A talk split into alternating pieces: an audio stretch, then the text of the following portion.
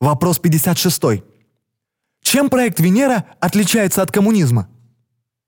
Неверно сравнивать ресурсоориентированную экономику и проект Венера с коммунизмом.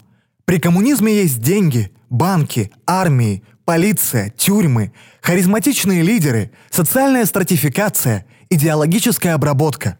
Управление осуществляется избранными людьми.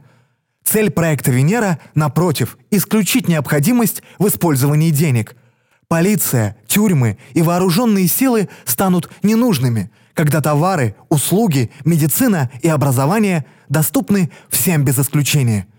Проект Венера заменит институт политики кибернетизированным обществом, в котором все материальные предметы управляются компьютеризированными системами.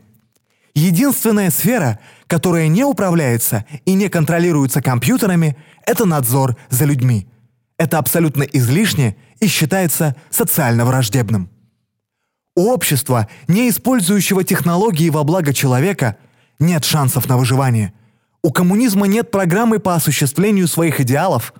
И, наряду с капитализмом, фашизмом и социализмом, он останется в истории как неудавшийся социальный эксперимент.